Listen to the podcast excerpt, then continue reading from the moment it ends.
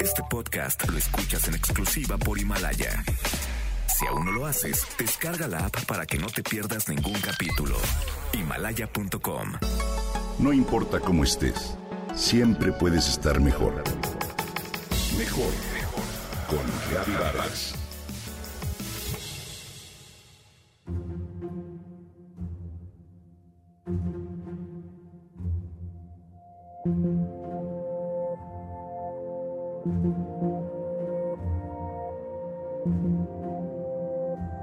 Estamos en primavera y no hay que olvidarlo. Hace unas semanas fue el equinoccio y como ocurre siempre, las condiciones climáticas comenzaron a cambiar. Este año no hemos podido disfrutar en realidad de tanta primavera como de costumbre. No hemos tenido oportunidad en estos días de confinamiento de disfrutar el brillo de las jacarandas floridas o los parques verdes con sus retoños.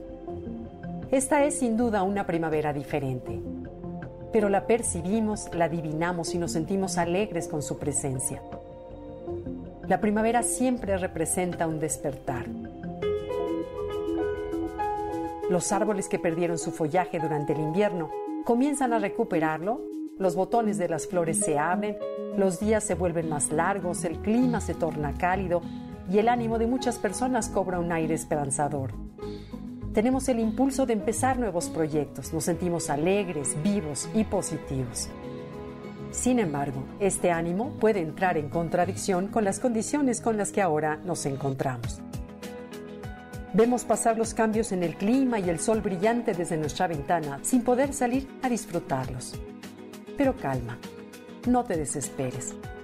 Todo es por nuestro bien y el de los tuyos, y habrá otros tiempos y otras primaveras para gozar de los paseos al aire libre. Por ahora te quiero proponer que disfrutes de la primavera desde otra mirada, la del arte. Muchos grandes pintores de todos los tiempos se han inspirado en la primavera para realizar obras de singular belleza. Haz una búsqueda en línea y seguramente encontrarás gratas sorpresas. Por ejemplo, los lirios y los almendros en flor de Vincent van Gogh, los campos luminosos de Claude Monet, los delicados colores de Paul Klee o la sorprendente alegoría de la primavera del pintor renacentista italiano Sandro Botticelli. Pero sin duda la obra más bella inspirada en la primavera es una obra musical. Se trata del concierto La Primavera de las Cuatro Estaciones de Antonio Vivaldi. Este ciclo de conciertos fue compuesto por Vivaldi en el año 1725.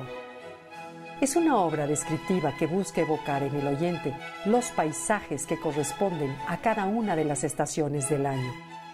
Te invito a que escuches con atención el primero de estos conciertos, La Primavera. Desde las primeras notas es una explosión de alegría. Tiene tres movimientos, es decir, tres segmentos que se distinguen por su cadencia rítmica. El primero es un alegro, intenso y vivificante. Escúchalo y observa cómo los sonidos del violín solista evocan el canto de las aves, el fluir de un río o la amplitud de un paisaje.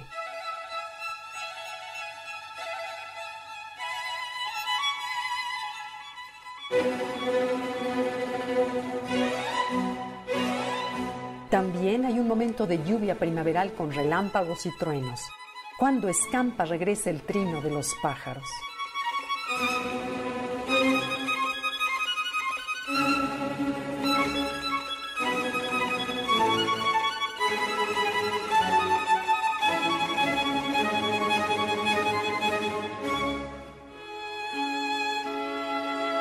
El segundo movimiento, en ritmo lento, fue descrito por el mismo Vivaldi como un florido y ameno prado en el que un pastor descansa. Aquí los sonidos de la viola evocan el ladrido de un perro.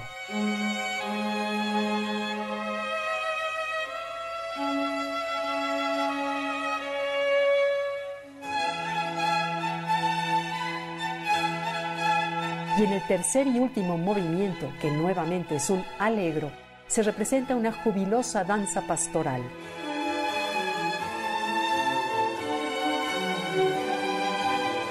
Esta es una pieza musical que podemos oír una y otra vez sin cansarnos. Es una obra maestra que abraza nuestro espíritu con lo más bello de la primavera y nos mantiene animosos y esperanzados. Te invito a que en estos días te des un tiempo para escuchar la mejor música, que vivas la primavera de otra manera. Es una estupenda vitamina para el alma que te dejará un ánimo sereno y positivo.